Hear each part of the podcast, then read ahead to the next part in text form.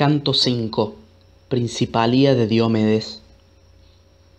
Entonces, Palas Atenea infundió a Diomedes Tidida valor y audacia para que brillara entre todos los argivos y alcanzase inmensa gloria. A hizo salir de su casco y de su escudo una incesante llama parecida al astro que en otoño luce centellea después de bañarse en el océano. Tal resplandor despedían la cabeza y los hombros del héroe, cuando Atenea lo llevó al centro de la batalla, allí donde era mayor el número de guerreros que tumultuosamente se agitaban. Hubo en Troya un varón rico e irreprensible, sacerdote de Hefesto, llamado Dares, y de él eran hijos Fegeo a Ideo, ejercitados en toda especie de combates. Estos iban en un mismo carro y, separándose de los suyos, cerraron con Diomedes, que desde tierra y en pie los aguardó. Cuando se hallaron frente a frente, Fegeo tiró el primero la luenga lanza, que pasó por cima del hombro izquierdo del Tidida sin herirlo. Arrojó éste la suya y no fue en vano, pues se la clavó a aquel en el pecho, entre las tetillas, y lo derribó por tierra.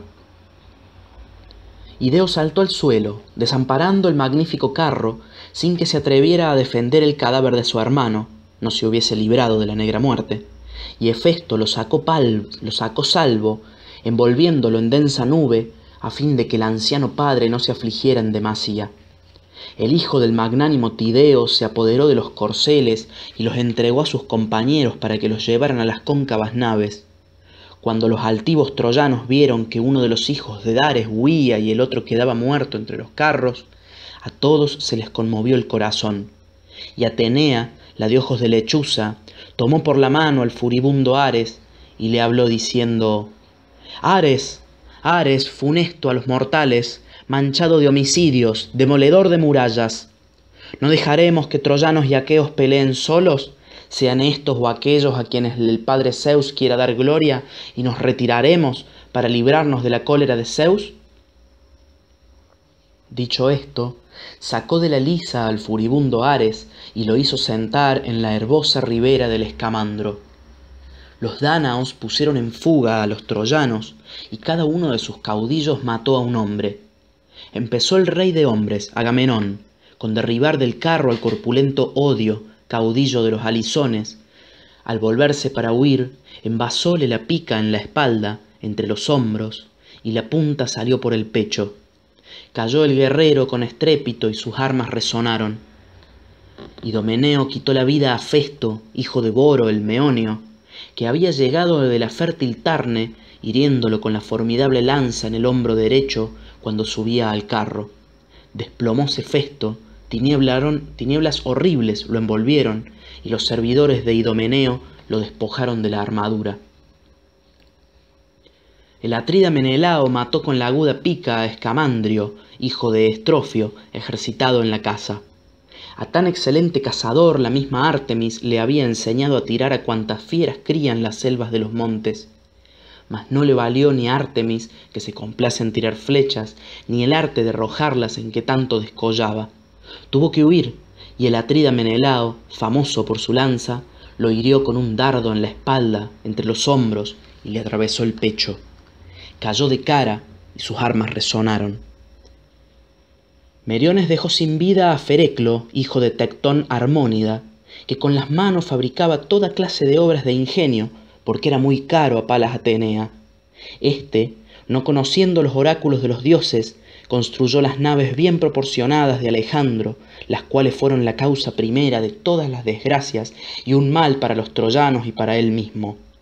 Meriones, cuando alcanzó a aquel, lo alanceó en la nalga derecha, y la punta, pasando por debajo del hueso y cerca de la vejiga, salió al otro lado. El guerrero cayó de hinojos, gimiendo, y la muerte lo envolvió. Meges hizo perecer a Pedeo, hijo bastardo de Antenor, a quien Teano, la divina, había criado con igual solicitud que a los hijos propios para complacer a su esposo. El hijo de Fileo, famoso por su pica, fue a clavarle en la nuca la puntiaguda lanza, y el hierro cortó la lengua y asomó por los dientes del guerrero. Pedeo cayó en el polvo y mordía el frío bronce. Eurípilo Ebemónida dio muerte al divino Ipsenor, hijo del animoso Dolopión, que era sacerdote de Escamandro, y el pueblo lo veneraba como a un dios. Perseguíalo Eurípilo, hijo preclaro de Ebemón, el cual, poniendo mano a la espada, de un tajo en el hombro le cercenó el robusto brazo, que ensangrentado cayó al suelo. La purpúrea muerte y el hado cruel velaron los ojos del troyano. Así se portaban estos en el reñido combate. En cuanto al Tidida, no hubieras conocido con quiénes estaba, ni si pertenecía a los troyanos o a los aqueos. Andaba furioso por la llanura, cual hinchado torrente que en su rápido curso derriba los diques, pues ni los diques más trabados ni los setos de los floridos campos lo detienen, y presentándose repentinamente, cuando cae espesa la lluvia de Zeus, destruye muchas hermosas labores de los jóvenes. Tal tumulto promovía el Tidida en las densas falanges troyanas que, con ser tan numerosas, no se atrevían a resistirlo. Tan luego como el preclaro hijo de Licaón vio que Diomedes corría furioso por la llanura y desordenaba las falanges, tendió el corvo arco y lo hirió en el hombro derecho, por el hueco de la coraza, mientras aquel acometía. La cruel saeta atravesó el hombro y la coraza y se manchó de sangre, y el preclaro hijo de Licaón, al notarlo, gritó con voz recia, Arremeted, troyanos de ánimo altivo, aguijadores de caballos. Herido está el más fuerte de los aqueos, y no creo que pueda resistir mucho tiempo la fornida saeta, si fue realmente Apolo, hijo de Zeus, quien me movió a venir aquí desde la Licia. Así dijo, gloriándose, pero la veloz flecha no postró a Diomedes, el cual, retrocediendo hasta el carro y los caballos, se detuvo y dijo a Esténelo, hijo de Capaneo, Corre, buen hijo de Capaneo, baja del carro y arráncame del hombro la amarga flecha. Así dijo. Esténelo saltó del carro al suelo, se le acercó y sacóle del hombro la aguda flecha. La sangre chocaba al salir a borbotones contra las mallas de la túnica. Y entonces Diomedes, valiente en el combate, hizo esta plegaria. Óyeme, hija de Zeus, que lleva la égida, indómita, si alguna vez amparaste benévola a mi padre en la cruel guerra, séme ahora propicia, oh Atenea, y haz que se ponga a tiro de lanza y reciba la muerte de mi mano, quien se me anticipó hiriéndome, y ahora se jacta de que pronto dejaré de contemplar la fúlgida luz del sol. Así dijo, rogando. Palas Atenea lo oyó, agilitóle los miembros todos y especialmente los pies y las manos, y poniéndose a su lado pronunció estas aladas palabras. Cobra ánimo, Diomedes, y pelea con los troyanos, pues ya infundí en tu pecho el paterno intrépido valor que acostumbraba tener el jinete Tideo, agitador del escudo, y aparté la niebla que cubría tus ojos para que en la batalla conozcas bien a los dioses y a los hombres. Si alguno de aquellos viene a tentarte, no quieras combatir con los inmortales. Mas si se presentara en la lid Afrodita, hija de Zeus, hiérela con el agudo bronce. Dicho esto, fuese Atenea, la de ojos de lechuza. El Tidida volvió a mezclarse con los combatientes delanteros, y si antes ardían deseos de pelear contra los troyanos, entonces sintió que se le triplicaba el brío, como un león a quien el pastor hiere levemente en el campo al asaltar un redil de lanudas ovejas y no lo mata, sino que lo excita la fuerza. El pastor desiste de rechazarlo y entra en el establo.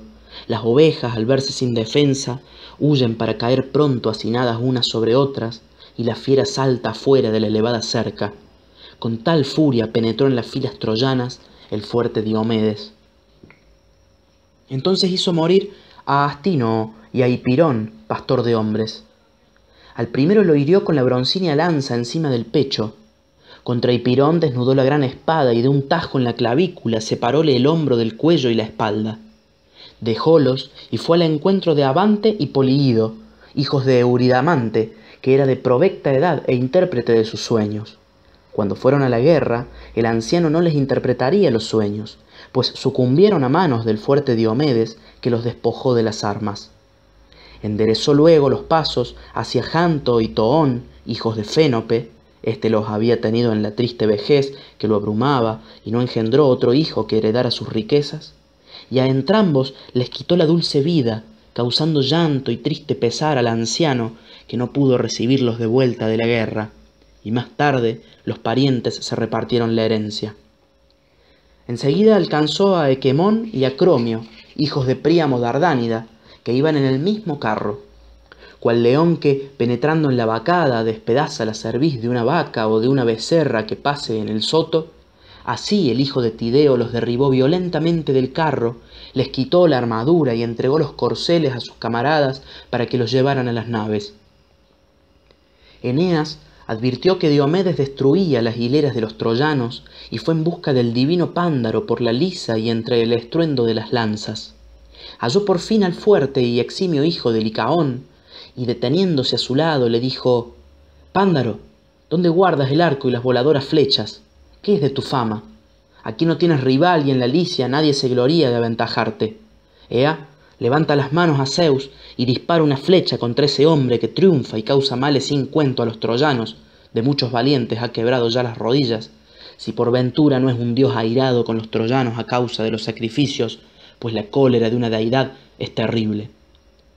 Respondióle el preclaro hijo de Licaón, Eneas, consejero de los troyanos, de broncíneas túnicas, parécese por entero al aguerrido Tidida, Reconozco su escudo, su casco de alta cimera y agujeros a guisa de ojos y sus corceles, mas no puedo asegurar si es un dios. Si ese guerrero es en realidad el belicoso hijo de Tideo, no se mueve con tal furia sin que alguno de los inmortales lo acompañe, cubierta la espalda con una nube, y desvíe las veloces flechas que hacia él vuelan. Arrojéle una saeta que lo hirió en el hombro derecho, penetrando por el hueco de la coraza. Creí enviarle a Idóneo, y sin embargo de esto no lo maté. Sin duda es un dios irritado. No tengo aquí corceles ni carros que me lleven, aunque en el palacio de Licaón quedaron once carros hermosos, sólidos, de reciente construcción, cubiertos con fundas y con sus respectivos pares de caballos que comen blanca cebada y avena. Licaón, el guerrero anciano, entre los muchos consejos que me dio cuando partí del magnífico palacio, me recomendó que en el duro combate mandara a los troyanos subido en un carro, mas yo no me dejé convencer. Mucho mejor hubiera sido seguir su consejo, y rehusé llevarme los corceles por el temor de que, acostumbrados a comer bien, se encontraran sin pastos en una ciudad sitiada. Dejélos, pues, y vine como infante a Ilio, confiando en el arco que para nada me había de servir. Contra dos próceres lo he disparado, el Tidida y el Atrida. A entrambos les causé heridas, de las que manaba verdadera sangre, y solo conseguí excitarlos más.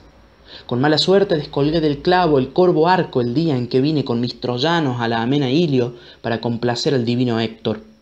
Si logro regresar y ver con estos ojos mi patria, mi mujer y mi casa espaciosa y de elevado techo, córteme la cabeza un enemigo, si no rompo y tiro al relumbrante fuego este arco, ya, ya que su compañía me resulta inútil replicóle Eneas, caudillo de los troyanos. No hables así. Las cosas no cambiarán hasta que, montados nosotros en el carro, acometamos a ese hombre y probemos la suerte de las armas. Sube a mi carro, para que veas cuáles son los corceles de Tros y cómo saben así perseguir acá y acullá de la llanura como huir ligeros. Ellos nos llevarán salvos a la ciudad si Zeus concede de nuevo la victoria a Diomedes Tidida. Ea, coma el látigo y las lustrosas riendas y bajaré del carro para combatir, o encárgate tú de pelear y yo me cuidaré de los caballos. Contestó el preclaro hijo de Licaón, Eneas, recoge tú las riendas y guía los corceles, porque tirarán mejor del corvo carro obedeciendo a la auriga que están acostumbrados si nos pone en fuga el hijo de Tideo. No sea que, echando de menos tu voz, se espanten y desboquen y no quieran sacarnos de la lisa y el hijo del magnánimo Tideo nos embista y mate y se lleve los solípedos caballos. Guía pues el carro y los corceles, y yo con la aguda lanza esperaré su acometida. Así hablaron, y subidos en el labrado carro, guiaron animosamente los briosos corceles en derrechura al Tidida. Advirtiólo Esténelo, preclaro hijo de Capaneo, y al punto dijo al Tidida estas aladas palabras. Diomedes Tidida, carísimo a mi corazón. Veo que dos robustos varones, cuya fuerza es grandísima, desean combatir contigo. El uno, Pándaro, es hábil arquero y se jacta de ser hijo de Licaón, El otro, Eneas, se gloría de haber sido engendrado por el magnánimo Anquises y su madre es Afrodita. Ea, subamos al carro, retirémonos y cesa de revolverte furioso entre los combatientes delanteros para que no pierdas la dulce vida. Mirándolo con torva faz, le respondió el fuerte Diomedes, no me hables de huir, pues no creo que me, que me persuadas. Sería impropio de mí batirme en retirada o amedrentarme. Mis fuerzas aún siguen sin menoscabo. Desdeño subir al carro, y tal como estoy iré a encontrarlos, pues Palas Ateneas no me deja temblar. Sus ágiles corceles no los llevarán lejos de aquí, si por ventura alguno de aquellos puede escapar. Otra cosa voy a decir que tendrás muy presente.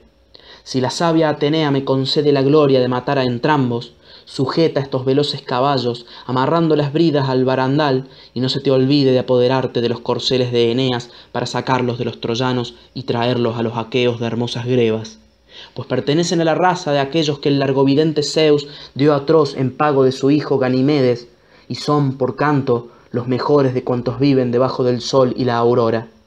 Anquises, rey de hombres, logró adquirir a hurto caballos de esta raza, ayuntando yeguas con aquellos sin que la Omedonte lo advirtiera.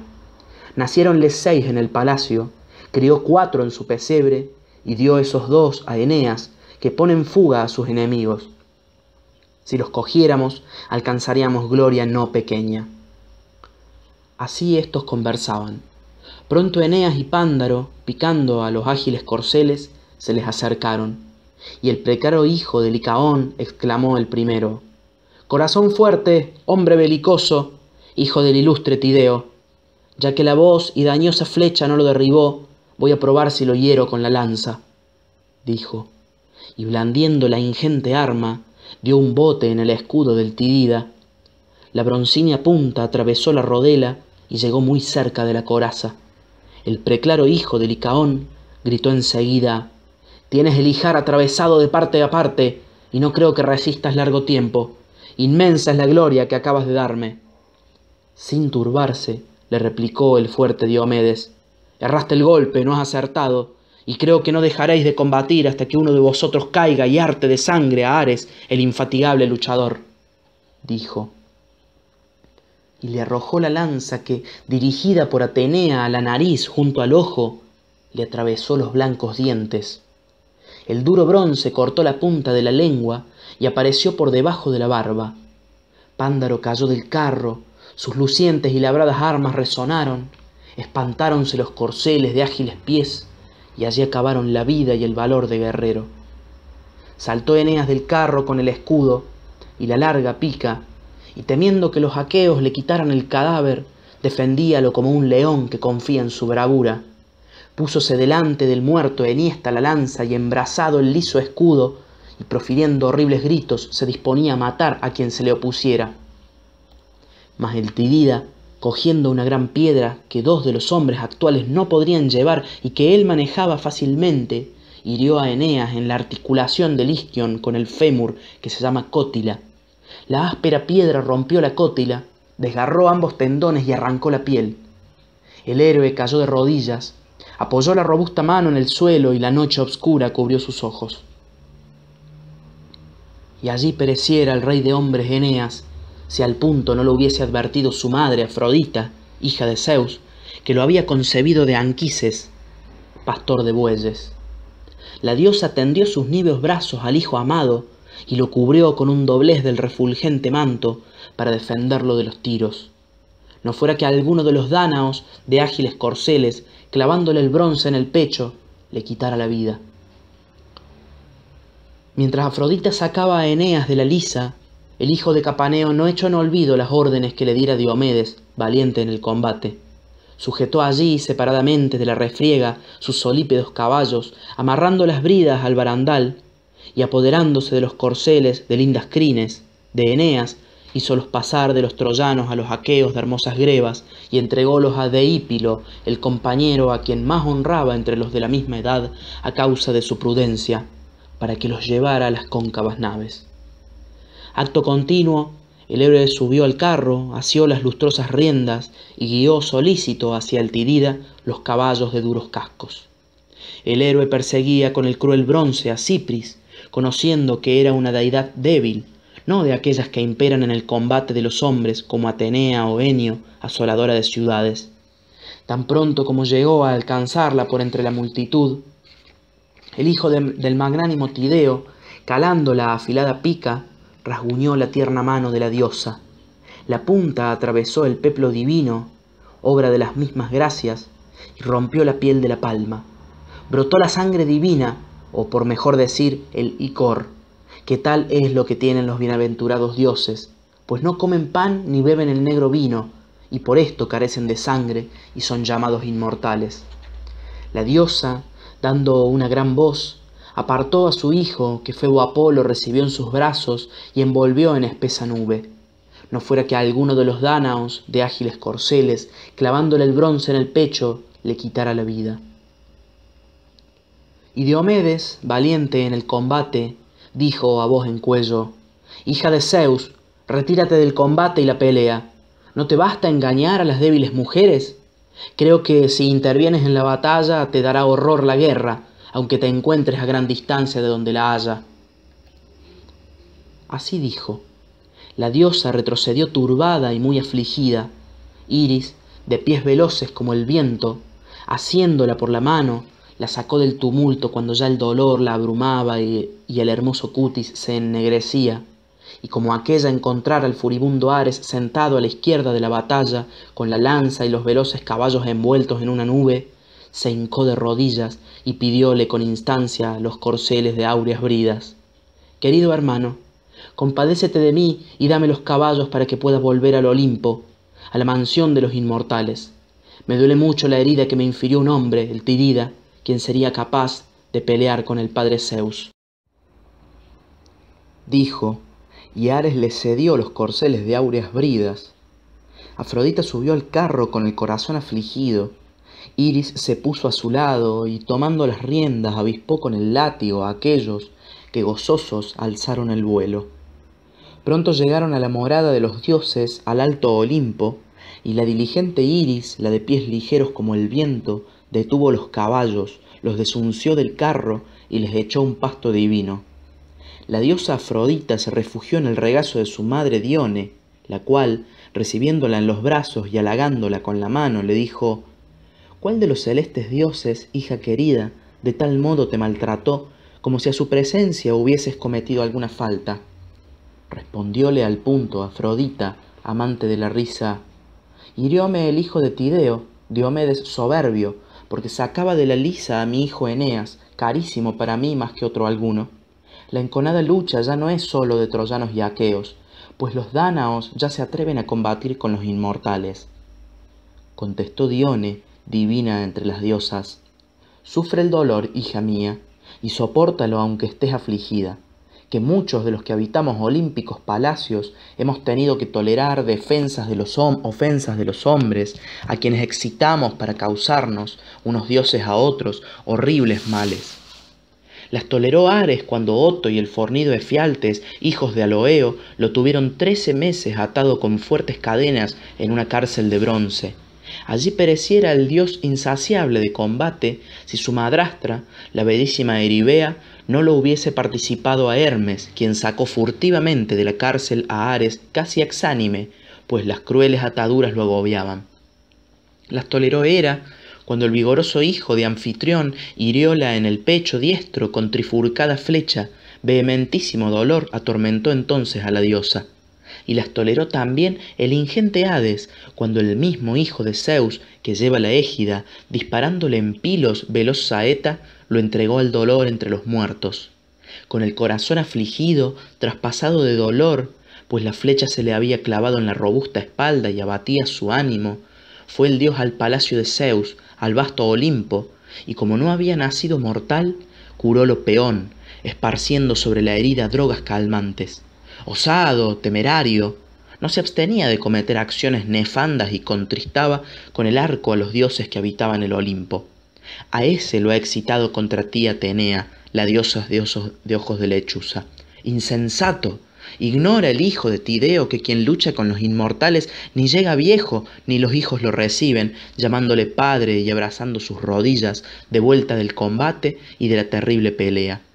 aunque es valiente, tema al Tidida que le salga al encuentro alguien más fuerte que tú, no sea que luego la prudente Egialea, hija de Adrasto y cónyuge ilustre de Diomedes, domador de caballos, despierte con su llanto a los domésticos por sentir soledad de su legítimo esposo, el mejor de los aqueos todos. Dijo, y con ambas manos restañó el licor. La mano se curó y los acerbos dolores se calmaron. Atenea y Hera, que lo presenciaban, intentaron saherir a Zeus Cronida con mordaces palabras y Atenea, la diosa de ojos de lechuza, empezó a hablar de esta manera. Padre Zeus, ¿te irritarás conmigo por lo que diré? Sin duda Cipris quiso persuadir a alguna aquea de hermoso peplo a que se fuera con los troyanos que tan queridos le son, y acariciándola, áureo broche le rasguñó la delicada mano. Así dijo. Sonrióse el padre de los hombres y de los dioses, y llamando a la áurea Afrodita le dijo, a ti, hija mía, no te han sido asignadas las acciones bélicas. Dedícate a los dulces trabajos del Himeneo, y el impetuoso Ares y Atenea cuidarán de aquellas. Así los dioses conversaban. Diomedes, valiente en el combate, cerró con Eneas, no obstante comprender que el mismo Apolo extendía la mano sobre él, pues impulsado por el deseo de acabar con el héroe y despojarlo de las magníficas armas, ya ni al gran dios respetaba. Tres veces asaltó a Eneas con intención de matarlo. Tres veces agitó Apolo el refulgente escudo. Y cuando, semejante a un dios, atacaba por cuarta vez, Apolo, el que hiere de lejos, lo increpó con aterradoras voces. Tidida, piénsalo mejor y retírate. No quieras igualarte a las deidades, pues jamás fueron semejantes la raza de los inmortales dioses y la de los hombres que andan por la tierra. Así dijo. El Tidida retrocedió un poco para no atraerse la cólera de Apolo, el que hiere de lejos, y el dios, sacando a Eneas del combate, lo llevó al templo que tenía en la sacra Pérgamo. Dentro de éste, Leto y Artemis, que se complace en tirar flechas, curaron al héroe y le aumentaron el vigor y la belleza del cuerpo. En tanto Apolo, que lleva arco de plata, formó un simulacro de Eneas y su armadura, y alrededor del mismo troyanos y divinos aqueos chocaban las rodelas de cuero de buey y los alados broqueles que protegían sus cuerpos. Y Febo Apolo dijo entonces al furibundo Ares, Ares, Ares, funesto a los mortales, manchado de homicidios, demoledor de murallas, ¿quieres entrar en la lisa y sacar a ese hombre, Altidida, que sería capaz de combatir hasta con el padre Zeus? Primero hirió a Cipris en el puño, y luego, semejante a un dios, cerró conmigo. Cuando esto hubo dicho, sentóse en la excelsa Pérgamo. El funesto Ares, tomando la figura del ágil Acamante, caudillo de los tracios, enardeció a los que militaban en las filas troyanas y exhortó a los ilustres hijos de Príamo, alumnos de Zeus. Hijos del rey Príamo, alumno de Zeus, ¿hasta cuándo dejaréis que el pueblo perezca a manos de los aqueos? ¿Acaso hasta que el enemigo llegue a las sólidas puertas de los muros? Ya se entierra un varón a quien honrábamos como al divino Héctor, Eneas, hijo del magnánimo Anquises. Ea, saquemos del tumulto al valiente amigo. Con estas palabras les excitó a todos el valor y la fuerza. A su vez, Sarpedón reprendía así al divino Héctor. Héctor, ¿qué se hizo el valor que antes mostrabas? Dijiste que defenderías la ciudad sin tropas ni aliados, solo, con tus hermanos y tus deudos. De estos a ninguno veo ni descubrir puedo. Temblando están como perros en torno de un león, mientras combatimos los que únicamente somos auxiliares. Yo, que figuro como tal, he venido de muy lejos, de Licia, situada a orillas del voraginoso Janto. Allí dejé a mi esposa amada, al tierno infante, y riquezas muchas que el menesteroso apetece. Mas, sin embargo de esto y de no tener aquí nada que los aqueos puedan llevarse o apresar, animo a los licios y deseo luchar con ese guerrero. Y tú estás parado y ni siquiera exhortas a los demás hombres a que resistan al enemigo y defiendan a sus esposas. No sea que, como si hubierais caído en una red de lino que todo lo envuelve, lleguéis a ser presa y botín de los enemigos, y éstos destruyan vuestra populosa ciudad. Preciso es que lo ocupes en ello día y noche y supliques a los caudillos de los auxiliares venidos de lejas tierras que resistan firmemente y no se hagan acreedores a graves censuras. Así habló Sarpedón.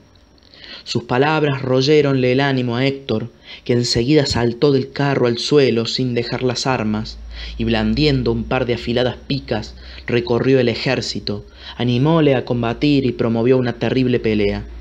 Los troyanos volvieron la cara a los aqueos para embestirlos, y los argivos sostuvieron apiñados la cometida y no se arredraron.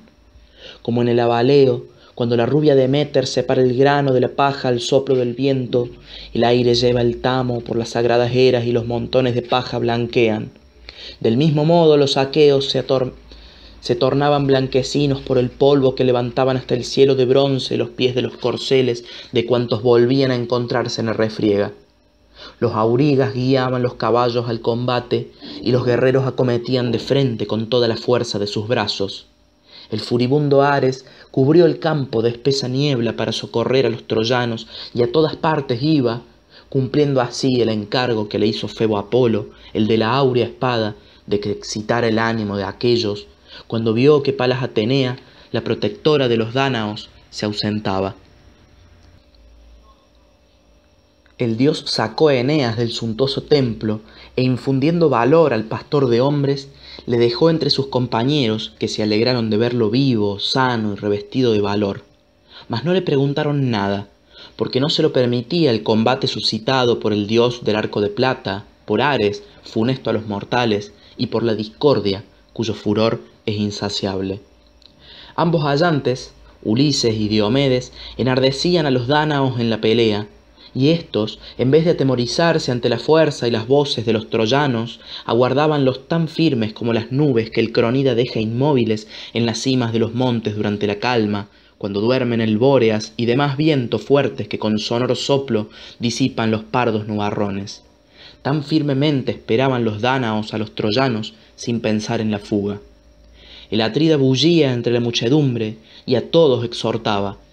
Oh amigos, sed hombres, Mostrad que tenéis un corazón esforzado y avergonzados de parecer cobardes en el duro combate. De los que sienten este temor son más los que se salvan de los que mueren. Los que huyen ni alcanzan gloria, ni entre sí se ayudan.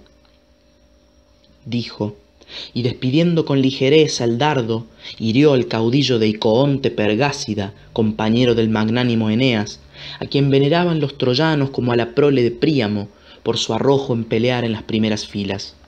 El rey Agamenón acertó a darle un bote en el escudo que no logró detener el dardo. Este lo atravesó y rasgando el cinturón clavóse el bronce en el empeine del guerrero. Deicoonte cayó con estrépito y sus armas resonaron.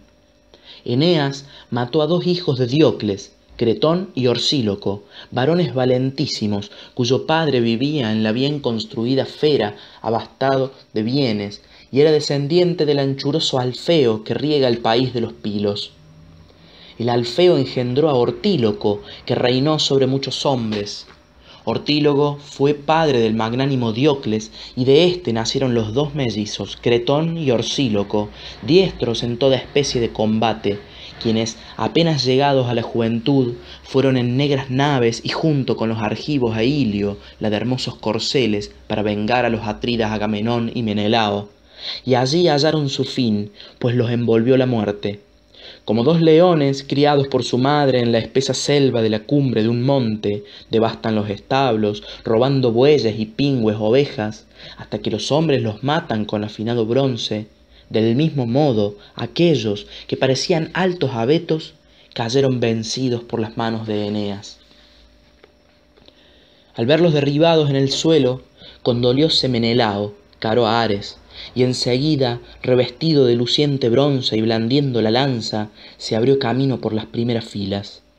Ares le excitaba el valor para que sucumbiera a manos de Eneas, pero Antíloco, hijo del magnánimo Néstor, que lo advirtió, se fue en pos del pastor de hombres temiendo que le ocurriera algo y le frustrara la empresa. Cuando los dos guerreros, deseosos de pelear, calaban las agudas lanzas para acometerse, colocóse Antíloco muy cerca del pastor de hombres. Eneas, al ver a los dos varones que estaban juntos, aunque era luchador brioso, no se atrevió a esperarlos, y ellos pudieron llevarse hacia los aqueos los cadáveres de aquellos infelices, ponerlos en las manos de sus amigos y volver a combatir en el punto más avanzado. Entonces mataron a Pilémenes, igual a Ares, caudillo de los valientes y escaudados plafagones. El atrida Menelao, famoso por su pica, envasóle la lanza junto a la clavícula. Antíloco hirió de una pedrada en el codo al buen escudero Midón Timníada cuando éste revolvía los solípedos caballos. Las ebúrneas riendas cayeron de sus manos al polvo, y acometiéndolo con la espalda le dio un tajo en las sienes. Midón, anhelante, cayó del bien construido carro, hundióse su cabeza con el cuello y parte de los hombros en la arena que allí abundaba, y así permaneció un buen espacio hasta que los corceles, pataleando, lo tiraron al suelo. Antíloco se apoderó del carro, picó a los corceles y se los llevó al campamento aqueo. Héctor atisbó a los dos guerreros en las filas, arremetió a ellos gritando y los siguieron las fuertes falanges troyanas que capitaneaban Ares y la venerable Enio. Esta promovía el horrible tumulto de la pelea. Ares manejaba una lanza enorme y ya precedía a Héctor, ya marchaba detrás del mismo. Al verlo, estremecióse Diomedes, valiente en el combate. Como el inexperto viajero, después que ha atravesado una gran llanura, se detiene al llegar a un río de rápida corriente que desemboca en el mar, percibe el murmurio de las espumosas aguas y vuelve con presteza atrás, de semejante modo retrocedió el Tidida, gritando a los suyos, Oh amigos, cómo nos admiramos de que el divino Héctor sea hábil lancero y audaz luchador. A su lado hay siempre alguna deidad para librarlo de la muerte, y ahora es Ares, transfigurado en mortal, quien lo acompaña. Emprended la retirada con la cara vuelta hacia los troyanos, y no queráis combatir denodadamente con los dioses. Así dijo. Los troyanos llegaron muy cerca de ellos, y Héctor mató a dos varones diestros en la pelea que iban en un mismo carro, Menestes y Anquíalo. Al verlos derribados por el suelo, compadecióse el gran allante Telamonio, y deteniéndose muy cerca del enemigo, arrojó la pica reluciente a Anfio, hijo de Célago, que moraba en Peso. Era riquísimo en bienes y sembrados, y había ido, impulsaba el helado, a ayudar a Príamo y sus hijos. Allante Telamonio acertó a darle en el cinturón, la larga pica se clavó en el empeine y el guerrero cayó con estrépito. Corrió el esclarecido Allante a despojarlo de las armas, los troyanos hicieron llover sobre el héroe agudos relucientes dardos, de los cuales recibió muchos el escudo, y poniendo el pie encima del cadáver, arrancó la broncina lanza, mas no pudo quitarle de los hombros la magnífica armadura, porque estaba abrumado por los tiros. Temió verse encerrado dentro de un fuerte círculo por los arrogantes troyanos que en gran número y con valentía le enderezaban sus lanzas. Y aunque era corpulento, vigoroso e ilustre, fue rechazado y hubo de retroceder. Así se portaban estos en el duro combate. El hado poderoso llevó contra Sarpedón, igual a un dios, a Telepólemo Heraclida, valiente y de gran estatura. Cuando ambos héroes, hijo y nieto de Zeus, que amontona las nubes, se hallaron frente a frente, Telepómelo fue el primero en hablar y dijo, Sarpedón, príncipe de los licios, ¿qué necesidad tienes, no estando ejercitado en la guerra, de venir a temblar? Mienten cuantos afirman que eres hijo de Zeus, que lleva la égida, pues desmereces mucho de los varones engendrados en tiempos anteriores por este dios, como dicen que fue mi intrépido padre, el fornido Heracles, que resistía audazmente y tenía el ánimo de un león, el cual, habiendo venido por los caballos de la Omedonte con seis solas naves y pocos hombres, consiguió saquear la ciudad y despoblar sus calles. Pero tú eres de ánimo apocado, dejas que las tropas perezcan y no creo que tu venida de la Licia sirva, sirva para la defensa de los troyanos por muy vigoroso que seas, pues vencido por mí entrarás por las puertas del Hades respondióle Sarpedón, caudillo de los licios. Telepómel, Telepólemo, aquel destruyó con efecto la sacra Ilio a causa de la perfidia del ilustre Laomedonte, que pagó con injuriosas palabras sus beneficios y no quiso entregarle los caballos por los que había venido de tan lejos. Pero yo te digo que la perdición y la negra muerte de mi mano te vendrán, y muriendo, herido por mi lanza, me darás gloria, y a Hades, el de los famosos corceles, el alma. Así dijo Sarpedón, y Tlepólemo alzó la lanza de fresno. Las luengas lanzas partieron a un mismo tiempo de las manos. Sarpedón hirió a Tlepólemo. La dañosa punta atravesó el cuello y las tinieblas de la noche velaron los ojos del guerrero. Tlepólemo dio con su gran lanza en el muslo izquierdo de Sarpedón y el bronce penetró con ímpetu hasta el hueso, mas todavía su padre lo libró de la muerte. Los ilustres compañeros de Sarpedón, igual a un dios, sacáronlo del combate con la gran lanza que, al arrastrarse, le pesaba. Pues con la prisa nadie advirtió la lanza de fresno, ni pensó en arrancársela del muslo para que aquél pudiera subir al carro. Tanta era la fatiga con que lo cuidaban. A su vez, los aqueos de hermosas grebas se llevaron del campo a Telepólemo. El divino Ulises, de ánimo paciente, violo, sintió que se le enardecía el corazón y revolviólo en su mente y en su espíritu se debía seguir al hijo de Zeus tonante o privar de la vida a muchos licios. No le había concedido el hado al magnánimo Ulises matar con el agudo bronce al esforzado hijo de Zeus, y por esto Atenea le inspiró que acometiera a la multitud de los licios. Mató entonces a Cérano, al Astor, Cromio, Alcandro, Alio, Noemón, y Prítanis, y aún a más licios hiciera morir el divino Ulises si no lo hubiese notado muy presto el gran Héctor, el de tremolante casco, el cual, cubierto de luciente bronce, se abrió calle por los combatientes delanteros a infundió terror a los dánaos. Holgóse de su llegada Sarpedón, hijo de Zeus, y proferió estas lastimeras palabras. Priámida, no permitas que yo, tendido en el suelo, llegue a ser presa de los dánaos Socórreme y pierda la vida luego en vuestra ciudad, ya que no he de alegrar, volviendo a mi casa y a la patria tierra, ni a mi esposa querida, ni al tierno infante. Así dijo. Héctor, el de tremolante casco, pasó corriendo sin responderle, porque ardía en deseos de rechazar cuanto antes a los argivos y quitar la vida a muchos guerreros. Los ilustres camaradas de Sarpedón, igual a un dios, lleváronlo a pie de una hermosa encina consagrada a Zeus que lleva la égida, y el valeroso Pelagonte, su compañero amado, le arrancó del muslo la lanza de fresno. Amortecido quedó el héroe y obscura niebla cubrió sus ojos. Mas pronto volvió en su acuerdo, porque el soplo del Bóreas lo reanimó cuando ya apenas respirar podía. Los argivos, al acometer los Ares y Héctor armado de bronce, ni se volvían hacia las negras naves, ni rechazaban el ataque, sino que se batían en retirada desde que supieron que aquel dios se hallaba con los troyanos. ¿Cuál fue el primero? ¿Cuál el último de los que entonces mataron Héctor, hijo de Príamo, y el broncíneo Ares?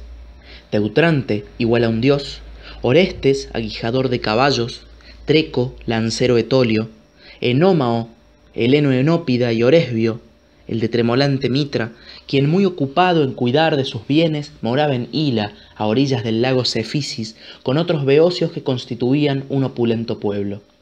Cuando Hera, la diosa de niveos brazos, vio que ambos mataban a muchos argivos en el duro combate, dijo a Atenea estas aladas palabras.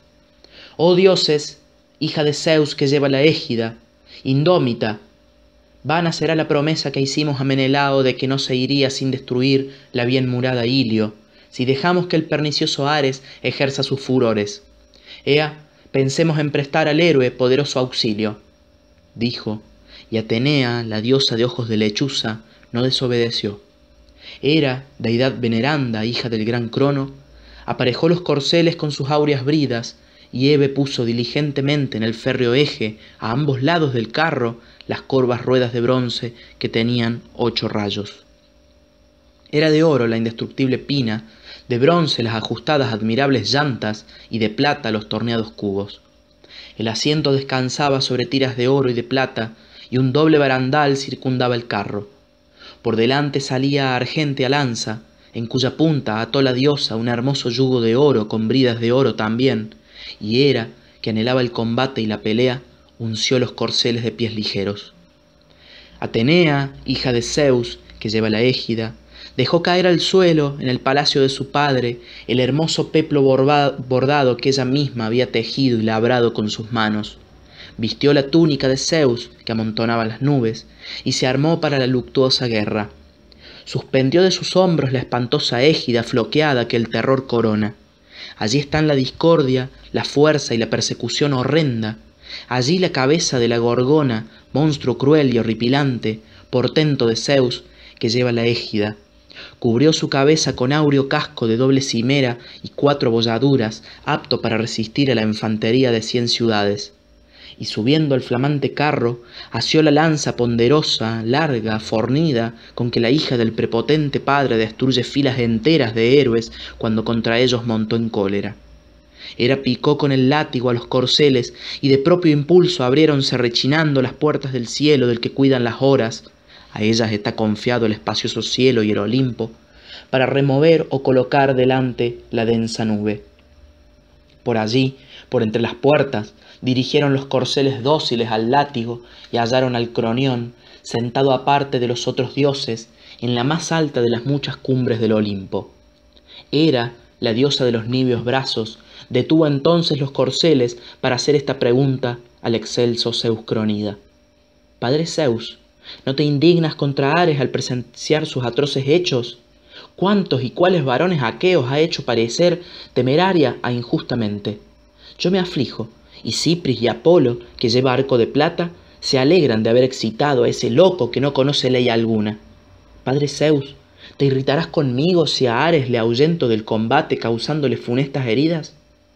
Respondióle Zeus, que amontona las nubes. Ea, aguija contra él a Atenea, que impera en las batallas, pues es quien suele causarle más vivos dolores. Así dijo. Era la diosa de los niveos brazos, le obedeció, y picó a los corceles que volaron gozosos entre la tierra y el estrellado cielo. Cuanto espacio alcanza ver el que sentado en alta cumbre fija sus ojos en el vinoso ponto, otro tanto salvan de un brinco los caballos de sonoros relinchos de los dioses. Tan luego como ambas deidades llegaron a Troya, Hera, la diosa de los nibios brazos, paró el carro en el lugar donde los dos ríos Simoente y Escamandro juntan sus aguas. Desunció los corceles, cubriólos de espesa niebla, y el Simoente hizo nacer la ambrosía para que pasieran. Las diosas empezaron a andar, semejantes en el paso a tímidas palomas, impacientes por socorrer a los argivos. Cuando llegaron al sitio donde estaba el fuerte Diomedes, domador de caballos, con los más y mejores de los adalides que parecían carniceros leones o puercos monteses, cuya fuerza es grande, se detuvieron. Y era la diosa de los nibios brazos, tomando el aspecto del magnánimo Stentor, que tenía bozarrón de bronce y gritaba tanto como otros cincuenta, exclamó ¡Qué vergüenza, argivos, hombres sin dignidad, admirables sólo por la figura! Mientras el divino Aquiles asistía a las batallas, los troyanos, amedrentados por su formidable pica, no pasaban de las puertas dardanias, y ahora combaten lejos de la ciudad junto a las cóncavas naves. Con tales palabras les excitó a todos el valor y la fuerza. Atenea, la diosa de ojos de lechuza, fue en busca del Tidida y halló a este príncipe junto a su carro y sus corceles, refrescando la herida que Pándaro con una flecha le había causado. El sudor le molestaba debajo de la ancha abrazadera del redondo escudo, cuyo peso sentía el héroe, y alzando éste con su cansada mano la correa, se enjugaba la denegrida sangre. La diosa apoyó la diestra en el yugo de los caballos y dijo, cuán poco se parece a su padre el hijo de Tideo. Era éste de pequeña estatura, más belicoso y aunque no le dejase combatir ni señalarse, como en la ocasión en que, habiendo ido por embajador a Teba, se encontró lejos de los suyos entre multitud de cadmeos, y le di orden de que comiera tranquilo en el palacio, conservaba siempre su espíritu valeroso, y desafiando a los jóvenes cadmeos, los vencía fácilmente en toda clase de luchas. De tal modo lo protegía. Ahora es a ti a quien asisto y defiendo, exhortándote a pelear animosamente con los troyanos, mas o el excesivo trabajo de la guerra ha fatigado tus miembros, o te domina el exánime terror. No, tú no eres el hijo del agarrido Tideo Enida. Y respondiéndole, el fuerte Diomedes le dijo, Te conozco, oh diosa, hija de Zeus, que lleva la égida. Por esto te hablaré gustoso, sin ocultarte nada. No me domina el exánime terror ni flojedad alguna, mas recuerdo todavía las órdenes que me diste. No me dejabas combatir con los bienaventurados dioses, mas si Afrodita, hija de Zeus, se presentara en la pelea, debía herirla con el agudo bronce. Pues bien, ahora retrocedo y he mandado que todos los argivos se replieguen aquí, porque comprendo que Ares impera en la batalla. Contestóle Atenea, la diosa de ojos de lechuza, Diomedes Tidida, carísimo mi corazón, no temas a Ares ni a ninguno de los inmortales, tanto te voy a ayudar. Ea, endereza los olípedos caballos a Ares el primero, y érele de cerca, y no respetes al furibundo dios, a ese loco voluble y nacido para dañar, que a Hera y a mí nos prometió combatir contra los troyanos en favor de los argivos, y ahora está con aquellos y se ha olvidado de sus palabras. Apenas hubo dicho estas palabras, asió de la mano a Esténelo, que saltó diligente del carro a tierra. Montó a la enardecida diosa, colocándose al lado del ilustre Diomedes, y el eje de encima recrujió a causa del peso, porque llevaba a una diosa terrible y a un varón fortísimo. Palas Atenea, habiendo recogido el látigo y las riendas, guió los solípedos caballos hacia Ares el primero, el cual quitaba la vida al gigantesco Perifante, preclaro hijo de Oquesio y el más valiente de los etolios. A tal varón mataba Ares, manchado de homicidios, y Atenea se puso el casco de Hades para que el furibundo dios no la conociera. Cuando Ares, funesto a los mortales, vio al ilustre Diomedes, dejó al gigantesco Perifante tendido donde le había muerto y se encaminó hacia Diomedes, domador de caballos. Al hallarse a corta distancia, Ares, que deseaba quitar la vida a Diomedes, le dirigió la broncina lanza por cima del yugo y las riendas, mas Atenea, la diosa de ojos de lechuza, cogiéndola y alejándola del carro, hizo que aquel diera el golpe en vano.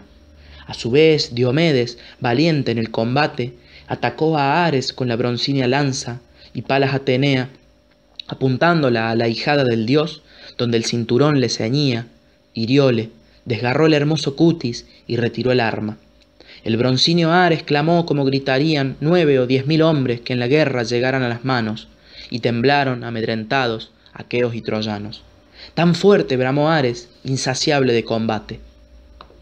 Cual vapor sombrío que se desprende de las nubes por la acción de un impetuoso viento abrasador, tal le parecía a Diomedes Tidida el broncíneo Ares cuando, cubierto de niebla, se dirigía al anchuroso cielo. El dios llegó enseguida al alto Olimpo, mansión de las deidades. Se sentó, con el corazón afligido, al lado de Zeus Cronión, mostró la sangre inmortal que emanaba de la herida, y suspirando dijo estas aladas palabras. Padre Zeus, ¿no te indignas al presenciar tan atroces hechos?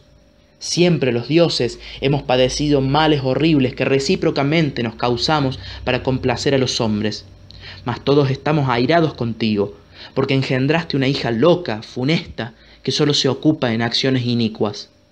Cuantos dioses hay en el Olimpo, todos te obedecen y acatan, mas a ella no la sujetas con palabras ni con obras, sino que la instigas por ser tú el padre de esa hija perniciosa que ha movido al insolente Diomedes, hijo de Tideo, a combatir en su furia con los inmortales dioses.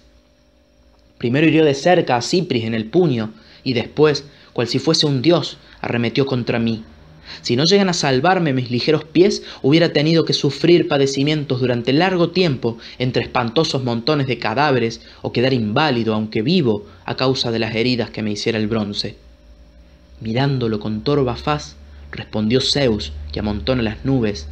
Inconstante, no te lamentes, sentado junto a mí, pues me eres más odioso que ningún otro de los dioses del Olimpo.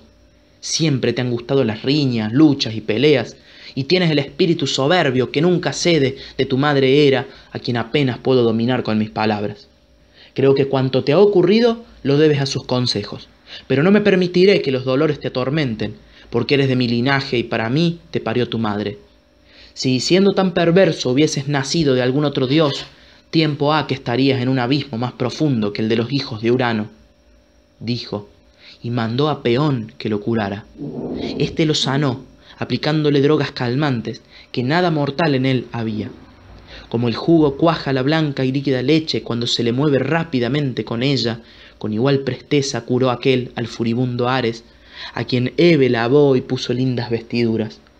Y el dios, se sentó al lado de Zeus Cronión, ufano de gloria. Era Argiva y Atenea, protectora, regresaron también al palacio del gran Zeus cuando hubieron conseguido que Ares, funesto a los mortales, de matar hombres se abstuviera.